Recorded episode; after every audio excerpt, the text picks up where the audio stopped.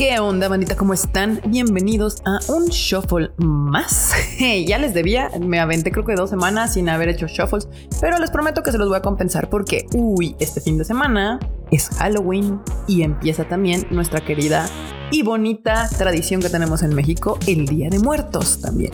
Lo que nos lleva a que pues el Spooky Season ha llegado a su máxima expresión y pues en este podcast les voy a hablar de un estreno que de hecho es hoy. Hoy se estrena El Misterio de Soho, una película de suspenso, terror, etc que deben de ver. También vamos a hablar del Mórbido Festival que también llega este fin de semana. Y bueno, esto no tiene nada que ver con el terror, pero les voy a platicar un poco del Festival de Cine Francés que ahorita se está llevando a cabo en Cinépolis. ¿Por qué? Porque yo creo que son películas que tienen que ver. Ya saben que yo siempre les he dicho que el cine va más allá de lo que Hollywood nos presenta y en esta oportunidad Last Night in Soho es una película británica. Mórbido Festival les voy a recomendar películas que son de varios países y pues el Festival de Cine Francés. Así que bandita, prepárense que vamos a hablar bastante entendido de El Misterio de Soho. Bueno, Last Night in Soho fue una película. Tuve chance de ir a verla la semana pasada, el jueves me invitó Universal. Muchísimas gracias Universal por darme chance de ver esta película antes, porque así puedo hablar con el Team Tadaima de por qué tienen que ir a ver esta película al cine.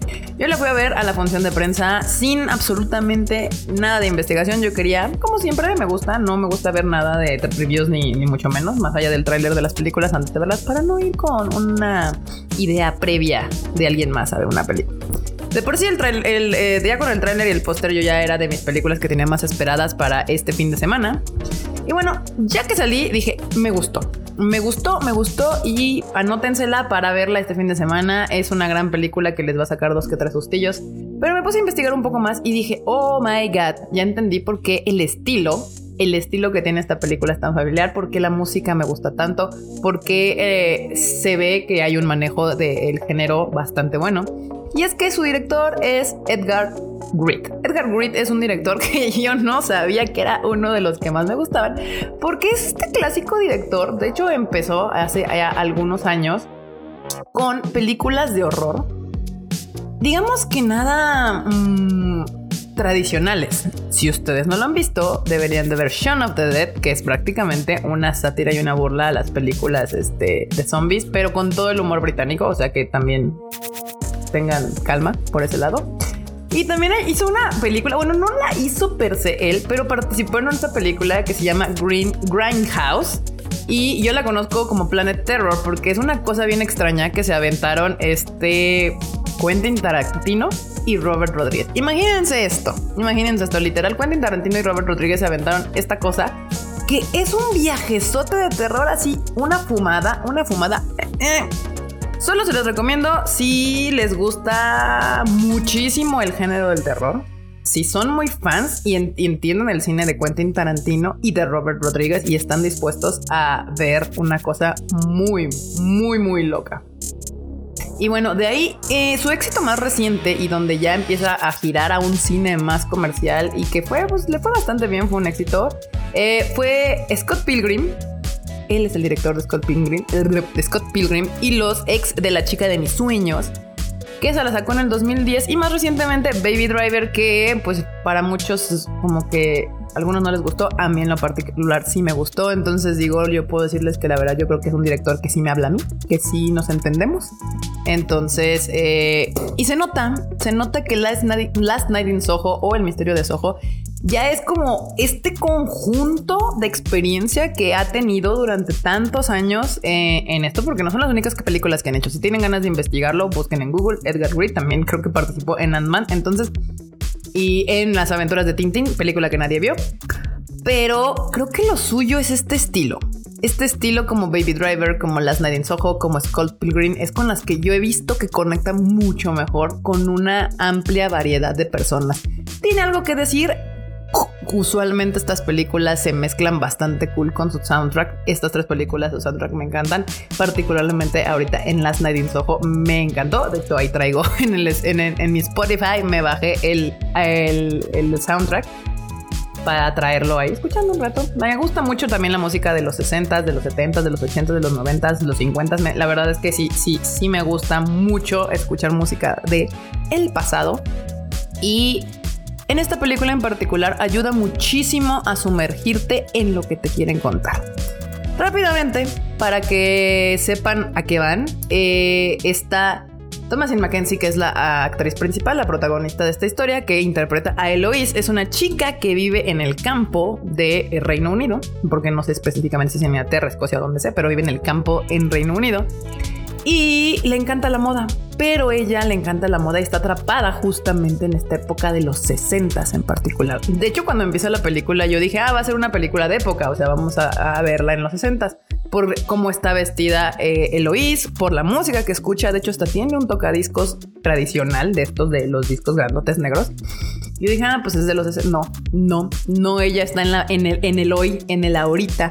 Y bueno, le encanta la moda y su sueño ha sido volverse una diseñadora de modas entra a una escuela en Londres y se muda a Londres. Su mamá y su abuela le, bueno, su abuela vive con su abuela porque le advierte que tenga mucho cuidado, porque su mamá tuvo el mismo sueño y desafortunadamente, pues no, digamos, supo cómo lidiar con las dificultades que es vivir en una ciudad tan grande como lo es Londres y lamentablemente se suicidó.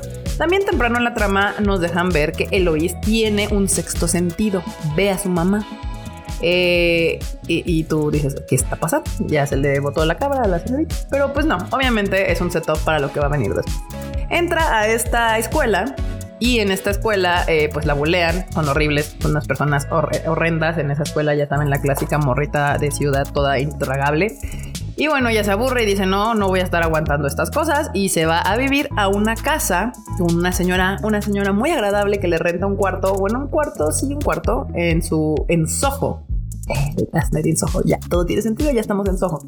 Y ella fascinada porque tiene todo este feeling sesentero. La señora dice, es que realmente no quiero que se mueva nada de esta casa. Y ella fascinada porque digo, es el sueño de mi vida, es la mejor época de la existencia.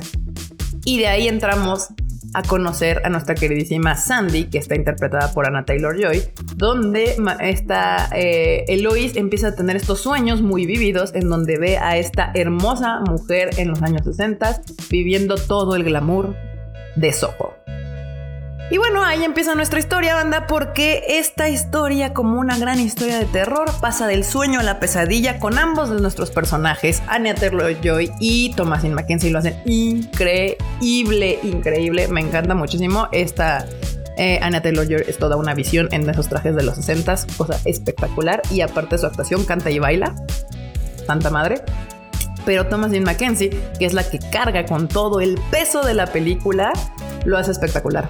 La película vale mil por ciento la pena, sí te va a sacar unos sustos, obviamente hay un brinco entre los 60 y la época actual, tiene tema, hay una crítica a esta época sesentera donde había, pues ya sabemos, fue una época en donde los mafiosos, la vida nocturna, la prostitución, las drogas y la delincuencia estaban en su máxima expresión, básicamente escondidas debajo de esta disque vida tan luminosa, vida nocturna, bailes, fiesta, droga y rock and roll. y pues vamos a ver las trágicas consecuencias de toda, eh, pues de una vida así. Eh, visualmente la película cumple espectacularmente. Me encanta. Obviamente los neones de un sojo de los 60 es bastante espectacular. Y yo creo que es algo que tienen que ver. Tienen que ver este fin de semana. Vayan al cine a ver esta película porque es de estas películas que sí vale la pena ver en cine. No se esperen a que llegue a alguna plataforma de streaming. Y pues nada, recomendada, 100%. Me encantó, de hecho la quiero volver a ver ahora que ya salió por fin. Yo creo que me voy a ir este fin de semana a ver la última noche en Soho. Así le pusieron en España, no, aquí le pusieron El Misterio de Soho. El Misterio de Soho se llama aquí en México o Last Night in Soho. Ya está disponible en el cine, así que vayan a verla. Y bueno, una segunda película que de hecho salió la semana pasada y que ha sido muy controversial porque a algunos les ha encantado y a otros no, pues es Dune o Duna, esta película dirigida por Denis Villeneuve. Eh, protagonizada por Zendaya, otra actriz bastante controversial y bueno, controversial porque a algunos les encanta y a otros no tanto. Ella realmente como persona no es controversial, pero por alguna razón siempre que la castean en algo hay grandes peleas en las redes sociales porque, ay no, que sí, que no. Y el encantador Timothy Chalamet, que pues ahí no hay controversia, a todas las morras les encanta, a los vatos pues no tanto porque dicen que, es cuálido, pero el güey es un galán y la verdad, seamos honestos, se ha aventado una diversidad de papeles y películas distintas, entonces pues aquí está.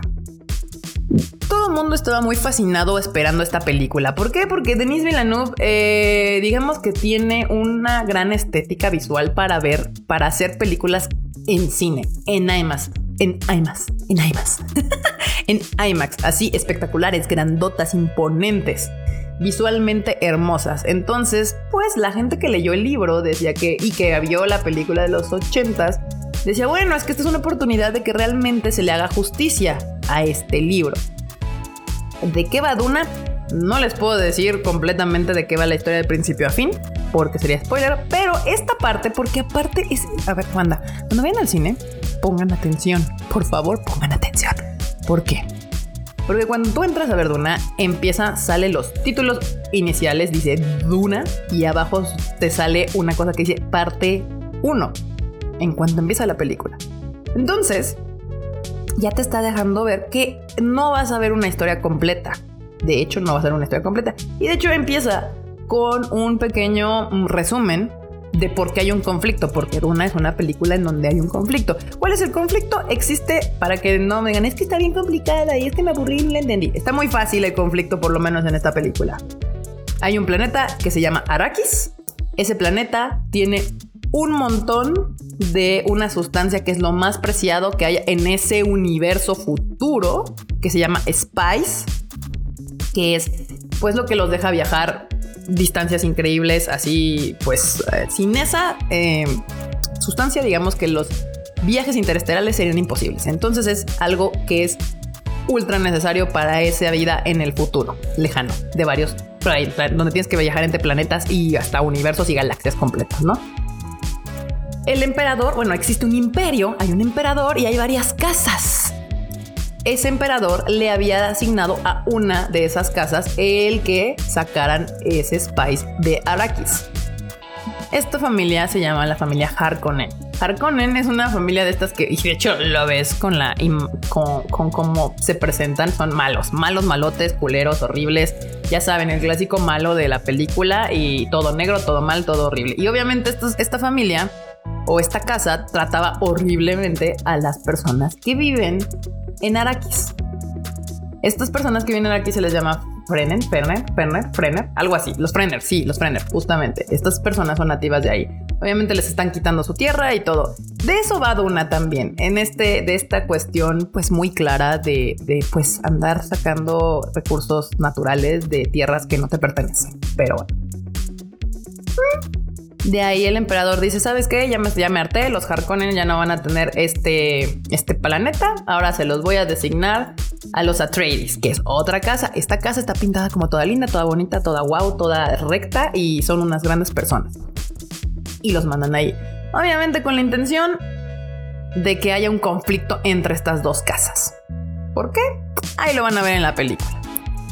Y pues ahí, con, ahí es donde viene nuestro protagonista, Paul Atreides, que es el hijo del que actual emperador o rey o cacique o lo que sea de los Atreides.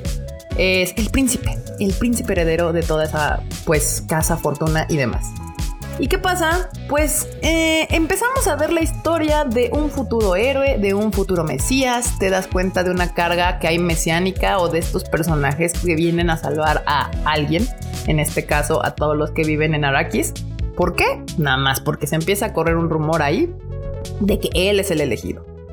Y toda esta primera parte prácticamente es solamente el setup de lo que va a ser la historia interesante para la parte 2. Parte 2 que ya se anunció el lunes o el martes, no me acuerdo. Entonces ya sabíamos que iba a haber varias partes. No se iban a aventar esto. De hecho, justamente cuando estás viendo la película se ve que ya grabaron escenas que deberían de salir en un futuro porque pues este pues dentro de esta historia hay visiones al futuro y de lo que va a pasar. Hay tienen una una conexión con magia y el futuro y esta cosa. De hecho hay unos personajes que son unas monjas brujas something weird que andan tratando de crear al mesías al esperado Y de eso va Duna. De hecho, por eso es considerado uno de los pilares de la ciencia ficción y aparte una crítica a este personaje mesiánico que existe en la literatura y que ha existido durante siglos. Y no solamente en la literatura, sino que se ha retomado en el cine y en el manga. Si no se les ocurre pensar en 40 millones y anime, eh, 40 millones este, de personajes mesiánicos o el elegido, el que va a salvar Harry Potter y demás.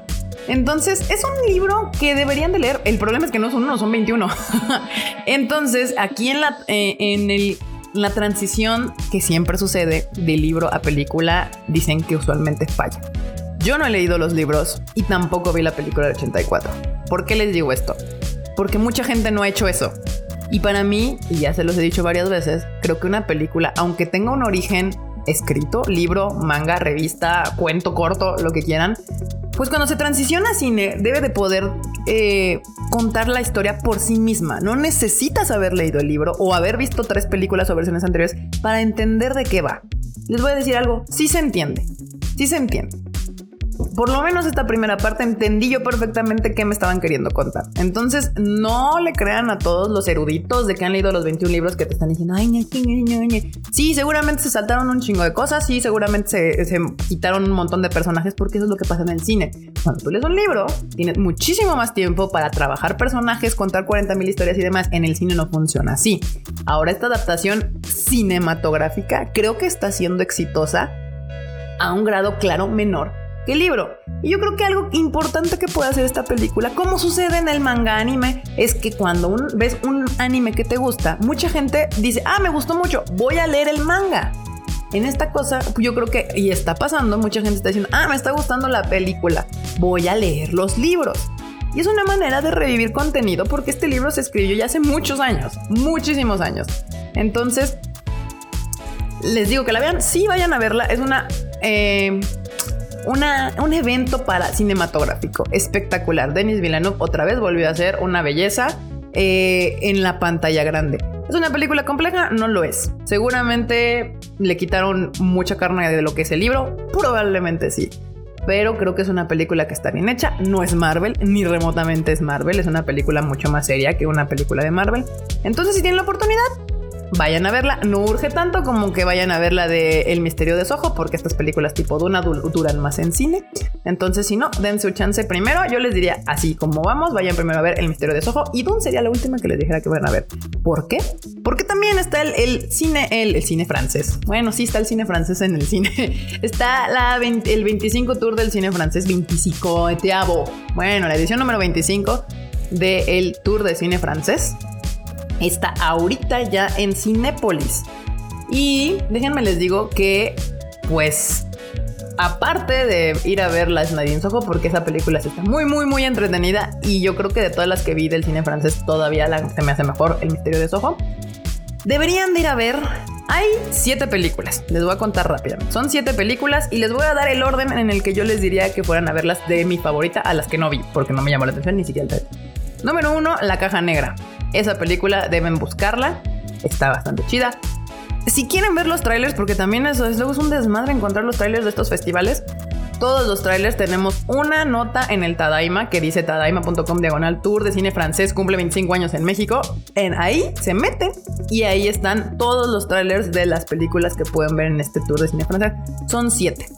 A mí la que más me gustó de las que vi fue La Caja Negra, gran película de, pues como detectives. Tienes que encontrar, hay un misterio que tienen que, encontrar porque se cayó un avión y está muy entretenida. A una, un disclaimer rápido, casi todas duran dos horas para que lo sepan.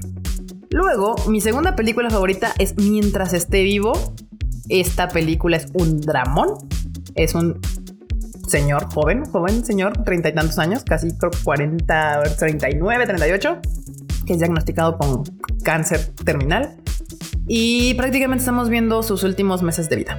Eh, está hermosa, obviamente la chillación, así que vayan a verla, se las recomiendo muchísimo. El tráiler también está en la página del Tadai. La tercera película que a mí más me gustó se llama Adiós Idiotas. Es una comedia drama. Está muy buena, me hizo reír mucho y tiene al final un, final inesperado. De esos que dices, ¿qué? Así. Vayan a verla. Eh, juntan a dos personas, también una, una chica que tiene una enfermedad por respirar aerosoles toda su vida, que ella es este, estas personas que cortan el cabello, hairdresser, como se dice en español, no me acuerdo. Eh, y pues quiere encontrar a su hijo porque lo abandonó cuando era joven y antes de morir quiere encontrar a su hijo y, con este, esta aventura lo lleva a conocer a un señor bastante peculiar y los juntan en una aventura para encontrar al hijo de la señora. Pasan tantas cosas que está muy divertida, aunque el final es bastante extraño. Delicioso. También me encantó. Película de época donde nos cuentan cómo se creó el primer restaurante, el primer restaurante en la historia poco antes de la Revolución Francesa, porque ustedes que, creían que desde siempre han existido los restaurantes, no, no desde siempre han existido los restaurantes. Si quieren ver cómo se creó el concepto, el concepto del restaurante, vayan a ver, delicioso. Y de ahí hay otras, El hombre del sótano no me gustó nada, me parece una película muy molesta porque me molesta muchísimo cuando los personajes son estúpidos y para que la película continúe toman las, las decisiones más estúpidas que pueden tener. Entonces, si la quieren ver, este pues ahí bajo tu riesgo. A mí me hizo enojar mucho, no me gustó nada. Eh, tiene ahí un tema de estas personas en Europa, porque también ese es el problema, tampoco conectamos nosotros tanto con ese asunto, pero de estas personas, hay, hay un movimiento en Europa que niegan que el holocausto haya sucedido como sucedió, que es el holocausto, pues esta parte donde Hitler se puso a matar personas, entre ellos y los más conocidos a los judíos, pero también me mató homosexuales y demás cosas, ¿no? Y hay personas en Europa que creen que eso no pasó o si sucedió, no sucedió como la gente dice que pasó. Que murió menos, mucho menos gente y demás. Entonces eso encabrona, ¿no? Y luego los personajes principales que resultan ser judíos son una bola de estúpidos. Pero bueno, no me gustó. Mm, no sé. Luego, Fantasías no me llamó tanto las ganas de verla. Y la última es Mandíbulas. Pero todos estos trailers los pueden ver en la página de tadaima.com.mx y aquí ya les dejé la lista de, de 1 a 7 de cuáles deberían de ver de El Tour de Cine Francés. Em, no se tarden mucho en irlas a ver porque está del 14 de octubre al 17 de noviembre, o sea, ya quedan 15 días. Tienen que buscar las películas, están en Cinépolis Sala de Arte. Y yo les recomiendo que vayan a ver cine francés. Siempre les he dicho que el cine de diferentes países te muestra diferentes perspectivas y diferentes formas de contar las cosas. Y bueno, hablando de épocas de horror, del cine de horror, este fin de semana llega Mórbido Film Fest 2021, fantasía, horror y más. Es la edición número 14 y es la primera vez que van a estar en dos países, creo que es México y el otro es Chile. Es del 28, o sea, ayer, no, hoy, del 28 al 31, o sea, 28, 29, 30, 31. Son cuatro días, o sea, ya. Eh, ¿Cuál es la ventaja? La mayoría de las películas o todas las pueden ver en Cinepolis Click para que no se me estresen si no son de la Ciudad de México. Si son de la Ciudad de México, eh, pues lo pueden ver en cine en Cinepolis Diana. Y creo que no me acuerdo en dónde otro estaban en, persona. Pero bueno, en Cinepolis ya nadie lo pueden ver. Ya los boletos están a la venta ya, ya, ya, ahorita ya. Y yo de estas hay varias también, igual que el del cine francés, tenemos en la página del Tadaima toda la lista de películas y están en la página tadaima.com.mx Morbido Film Festival 2021 Fantasía, Horror y más. Ahí lo encuentran. Está el póster y están los trailers de cada una de las películas. Déjenme les digo que fue un problemón encontrar todos los trailers. Todos. Pero mi personal, la que yo quiero ver y que de hecho ya tengo boletos para ir a ver, creo que mañana o el sábado, no me acuerdo, es la de The Sadness, una película eh, taiwanesa que es bastante violenta. A mí me gusta mucho el cine violento, no les voy a mentir. Y pues es como un virus, los hace zombies, something extraño, que pues por eso se llama The Sadness, o sea, te hace estar muy triste y hacer lo peor que pudieras tú pensar hacer, te hace hacerlo así. Los trailers están en la página del Tadaima por si quieren darse una idea de qué va. Entonces, yo quiero ver así, quiero ver la de The Sadness después de haber visto los trailers. También me dio muchas ganas de ver La abuela, es una película española de pues una señora muy grande que tiene un problema y pues su hija se, tiene, se ve forzada a, a, cuidarla porque ya no se puede cuidar sola y ya que están las dos encerradas en esa casa empiezan a suceder muchas cosas muy extrañas. Y esas dos están en cine. La otra que me llamó mucho la atención al ver el trailer se llama Sound of Violence. Vean el trailer y ya verán por qué me llamó la atención ver. Aparte de estas, hay varias películas más y traen como, yo creo como 14 películas. Salabá, The Scary of 61st, Sky Sharks. Está... Sky Sharks. Literal es de... Es, son tiburones que tienen alas y vuelan y, disparan y son tiburones nazis. No sé, eh, ya ven. Hay una película mexicana que se llama Los Minutos Negros, La Pasajera y El Exorcismo de Dios, el al tercer día. Y bueno, pues miren, la verdad, ah, por ejemplo, Mad God es una película que es como stop motion, pero creepy as fuck. Guillermo del Toro dijo que estaba excelente esta película. Yo la vería. Yo la tengo, ganas de verla, pero en, en Cinepolis Click. Así no me voy a ir al cine a verla. Y pues nada, bandita. Si ustedes son fans del cine de terror y fantasía y de terror experimental, eh, pues aquí está su oportunidad. Aprovechen, vayan a verla en Cinepolis Click si son de cualquier parte de México y donde haya fuera de México. No sé si hay Cinepolis Click fuera de México, pero si usted es fuera de la Ciudad de México, pues ahí lo puede ver. Y si es de la Ciudad de México, pues igual y se puede dar un chancecito de dar la vuelta al Cinepolis Diana para ver alguna de estas películas en cine. Y bueno, ya me extendí en este Tadaima, pero es que ah, hay muchas cosas, hay muchas cosas muy divertidas que ver ahorita y, yo no me doy abasto, yo no me doy abasto. Entonces, aquí lo vamos a dejar este Tadaima Live, porque de hecho también aventé unas películas en Netflix y demás que también les tengo que recomendar, pero ya 25 minutos para mí y el shuffle es mucho tiempo. Así que muchísimas gracias por escuchar este shuffle nuevo que les prometo. Igual y me aviento otro esta semana, lo grabo mañana o al rato en la tarde y entonces lo publicamos el fin de semana porque hay otras tantas cosas que les quiero recomendar, incluyendo un videojuego que acabo de jugar eh, en la semana pasada que se llama Kinas. Eh, se llama Kinas no sé qué, pero es de Sony. Gran juego que nadie peló y no, no lo querían comprar, pero se los recomiendo en la siguiente, en el siguiente shuffle. Así que muchas gracias bandita, yo soy Kika, a mí me pueden encontrar en mis redes sociales como KikaMX-bajo. Y nos estamos escuchando en el siguiente shuffle. No se les olvide que también está el anime El Diván con el Freud. También tenemos el Rage Quit, donde eh, Marmota y Kun nos cuentan todo lo que sucede cada semana en el mundo de los videojuegos. También Chris, el ente conocido como Chris, o yo le digo Crisantemo, tiene su Bits and Bytes, donde nos habla de también tecnología, teléfonos, Apple, cosas cuando se cae Facebook y demás y nos explica qué está sucediendo. No se lo pierdan. Y cada miércoles tenemos a las 8.30 pm un live hablando de todo lo que sucedió en el mundo del ánimo y el mundo geek y demás. Así que nos estamos escuchando en el siguiente Shuffle Bandita. Los quiero mucho. Bye.